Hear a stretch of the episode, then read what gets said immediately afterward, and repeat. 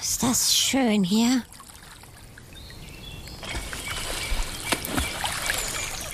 Da ist einer. Da ist noch einer. Oh, ganz viele. Lino? Lino? Ja? Was machst du denn da in dem Teich? Tauchen und planschen mit bunten Drachen. Ähm, mit bunten Drachen? Äh, ja, guck doch mal. Der da, der ist ganz blau und der da, der hat einen orangenen Bauch. Der da, der hat schwarze Flecken. Und schnell sind sie. Hui! Ja, stimmt. Die sehen ein bisschen aus wie kleine Drachen. Sie heißen aber Bergmolche. Und genau um die geht es heute. Und es geht um Tina. Die weiß nämlich ziemlich viel über diese kleinen Tiere. Hallo erstmal an alle, die gerade zuhören. Wie schön, dass ihr dabei seid bei der Avalino Kinder Podcast. Bei uns hört ihr Geschichten von und mit Kindern. Ich bin Inka und an meiner Seite wenn er nicht gerade im Teich rumspringt, ist Lino. Mein kleiner Freund, der in jeder Folge mit dabei ist und sich die spannenden Geschichten mit euch zusammen anhört. Lino, kommst du rein?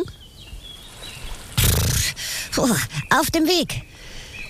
Sehr gut. Ich möchte dir und euch nämlich jetzt unsere Gästin Tina vorstellen.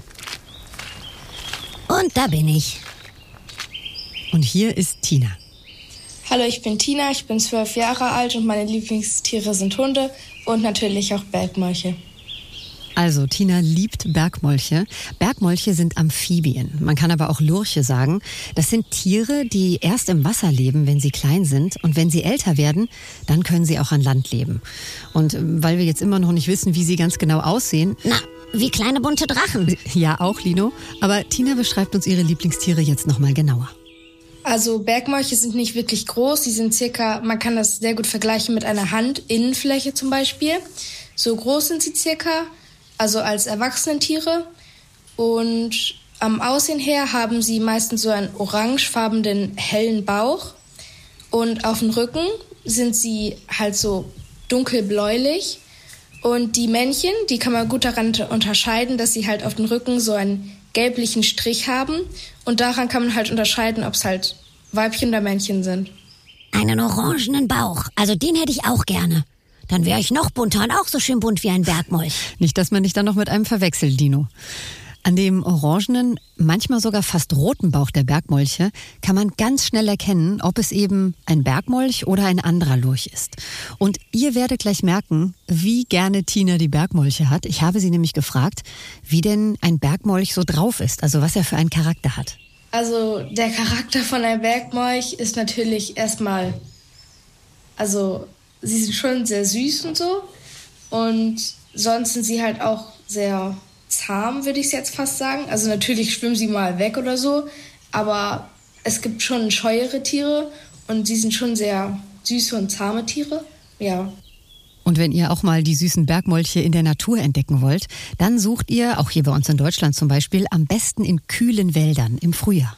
Bergmolche leben meistens so im Wald oder so an Wiesen und halt dann auch im Wasser, so an Bächen. Im Winter sind sie meistens an Land und verstecken sich halt unter Steinen, Ästen oder sowas, weil sie halt nur immer, wenn sie quasi ihre Eier ablegen oder wenn sie sich paaren, dann sind sie immer nur im Wasser. Und ich sag jetzt mal das in Monaten. Sie fangen so ungefähr Mitte März an oder Anfang März schon, also in, um den März rum und gehen dann meistens so im September oder Oktober gehen sie dann an Land wieder. Ihr hört schon, Wasser ist total wichtig für die Bergmolche, denn nur dort können sie sich vermehren, also ihre Eier ablegen, aus denen dann die Larven schlüpfen. Und jetzt kommt Tina ins Spiel. Tina hat sich nämlich ziemlich große Sorgen um ihre Lieblingstiere gemacht, weil die immer weniger gute Wasserstellen finden. Ähm, weil es immer trockener wird auf unserer Erde? Ja, genau, das ist einer der Gründe. Und auch, weil ihnen immer mehr Platz fehlt. Also zugeschüttete Wasserflächen oder Waldwege oder Straßen, die gebaut werden. Da bleibt einfach nicht mehr viel Platz für die Bergmolche. Und klar, es wird immer wärmer auf unserer Erde. Das weiß auch Tina und wollte den Bergmolchen deswegen helfen. Ich habe halt auch generell Bergmolche ausgesucht, weil ich ihnen halt einfach helfen wollte, weil sie halt für die Paarung ja das Wasser brauchen. Und im Moment oder in den letzten Jahren ist ja sehr viel Klimawandel und so weshalb auch viele Wasseraustrocknungen sind und waren. Deswegen haben sie halt nicht mehr immer so die Gelegenheiten, sich fortzupflanzen oder halt zu vermehren. Und deswegen wollte ich ihnen halt helfen, damit sie in den nächsten Jahren auch sich mehr vermehren können und halt auch noch an dem Leben Spaß haben und so. Spaß haben ist immer gut. Wie sieht denn so ein spaßiges Leben von einem Bergmolch aus? Also Tina beschreibt es so. Also das Leben von einem Bergmolch ist halt manchmal vielleicht ein bisschen schwer, da sie natürlich auch Feinde haben, die zum Beispiel versuchen, sie zu essen oder so. Aber wenn sie keine Feinde haben, dann haben sie eigentlich ein sehr ruhiges Leben, nenne ich es jetzt mal, da sie halt eigentlich viel im Wasser sind, aber auch viel am Land. Und am Land können sie sich natürlich verstecken und so. Und im Wasser schwimmen sie halt oder gleiten immer auf dem Wasser. Und das macht ihnen, denke ich mal, Spaß. das glaube ich.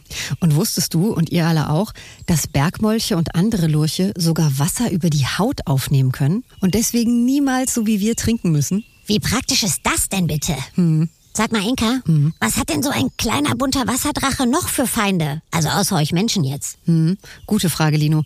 Diese hier zum Beispiel.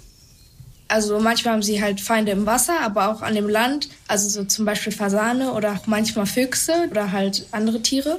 Oder auch Feinde wie Fische oder Schlangen. Also Bergmolche haben eine super wichtige Rolle im Nahrungsnetz der Natur. Sie werden gefressen, ja, das stimmt, aber sie fressen auch selbst viele Insekten. Das ist ein total gutes Gleichgewicht für die Natur. Okay, äh, Bergmolche sind wichtig und niedlich, aber sie haben wenig Platz, weniger Wasser und Feinde in der Natur. Aber was hat Tina denn jetzt dagegen gemacht? Hat sie eine, äh, eine Abschreckanlage für Feinde gebaut oder was? Eine Anlage ja, aber nicht zum Abschrecken, sondern mehr zum Einladen der Bergmolche. Tina hat eine kleine Anlage in die Erde in ihrem Garten gebaut, mit viel frischem Wasser drin, sodass die kleinen Bergmolche sich wohlfühlen und ihre Eier dort ablegen können. Und so, so sieht das Ganze aus. Also die Anlage hat halt in der Mitte ähm, einen Topf, nenne ich es jetzt mal, damit man sich das besser vorstellen kann. Und an zwei Seiten sind jeweils zwei und auf der anderen Seite sind drei Rohre und die gehen halt dann zu einer Quelle und da fließt dann halt immer frisches Wasser rein. Und so kann man sich das dann vorstellen, dass quasi die Anlage zum Beispiel Arme hat und die Arme gehen halt in die Richtungen und ja, genau. Ui, das ist ja wie ein Wasserhotel für kleine bunte Drachen. Mhm, ganz genau. Dahin können sie sich zurückziehen, auch wenn sie sonst im Wald kein Wasser finden. In Tinas Bergmolchhotel gibt es immer frisches, kühles Wasser. Und die Bergmolche, die können dann dort machen, was sie wollen. Ist halt unterschiedlich, ob die Bergmolche mehr in den Rohren sind oder in, dem, in der Mitte. Also natürlich ähm, gehen sie dann mal oder halt schwimmen sie dann mal durch die Rohre oder mal in der Mitte in dem Fass. Aber das ist natürlich den Bergmolchen überlassen, wo sie halt gerne sein möchten. Aber in der Mitte, also wo das Fass ist, haben wir natürlich auch ähm, einen kleinen Baumstamm, also so einen Ast hingelegt, dass sie, wenn sie dann an die ähm, Wasseroberfläche möchten oder raus möchten, können sie dann gerne halt da hochklettern. Ja. Sie können kommen und gehen, wann Sie wollen und vor allem legen Sie dann dort in aller Ruhe Ihre Eier ab. Toll, oder? Richtig toll. Dafür hat Tina übrigens auch schon einen ziemlich großen Preis gewonnen, den Kika Award vom Kinderkanal von ARD und ZDF. Und wenn ihr mal einen Bergmolch in der freien Natur finden solltet, dann hat Tina noch einen Tipp für euch, was man dann machen sollte oder auch, was man lieber nicht machen sollte.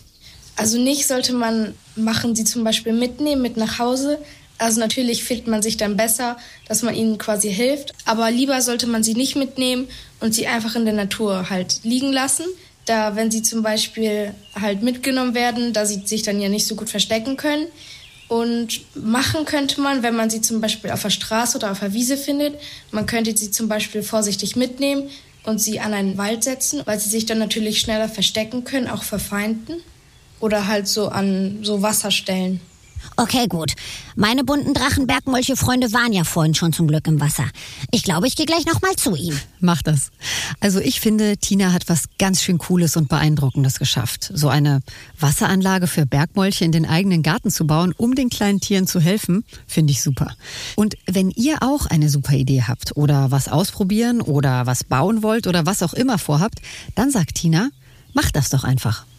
Also man muss halt erstmal an sich glauben und halt auch an seine Ziele glauben und dann, ja, da muss man halt einfach das machen, was man denkt und was man halt auch möchte und so und dann schafft man das schon.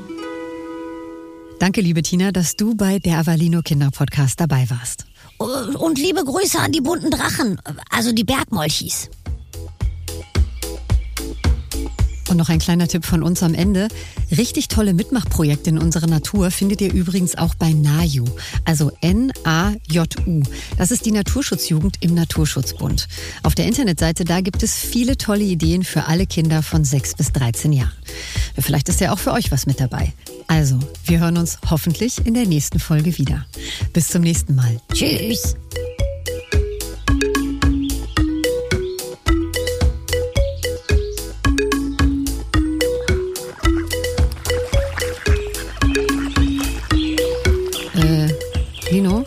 Bist ja noch gar nicht im Wasser. Hm, ich guck mir die bunten Drachen lieber hier vom Ufer aus an. Ist vielleicht besser so. Ah, damit du sie nicht störst, meinst du? Naja, sie legen ja vielleicht gerade ihre Eier. Hm, stimmt. Ist vielleicht wirklich besser so. Ich schleiche mich jetzt auch weg. Aber wohin denn? Äh, ich will was bauen. Ein Otter-Einhorn-Wasserhotel mit allem, was wir so brauchen. Wasserbetten, Wasserschatz, Wasserdisco, naja, ich düse los. Okay, Lino. Und ihr macht's gut.